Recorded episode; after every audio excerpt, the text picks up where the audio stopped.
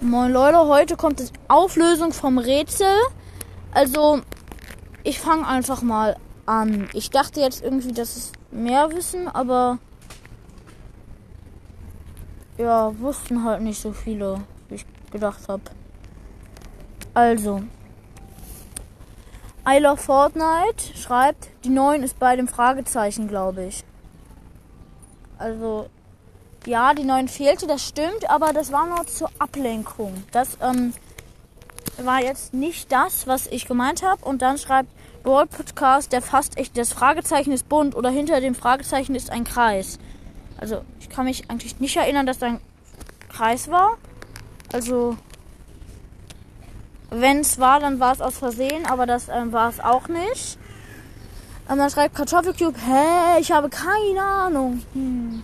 Ja, und dann kommt jetzt zur richtigen Antwort von Hammermax, der ist sehr schlau, glaube ich. Ähm, zweimal den. Das stimmt.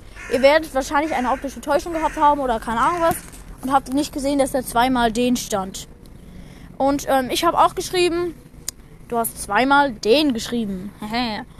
ja, das war's dann auch mit dieser Folge. Ähm, ja, bye bye. Ciao.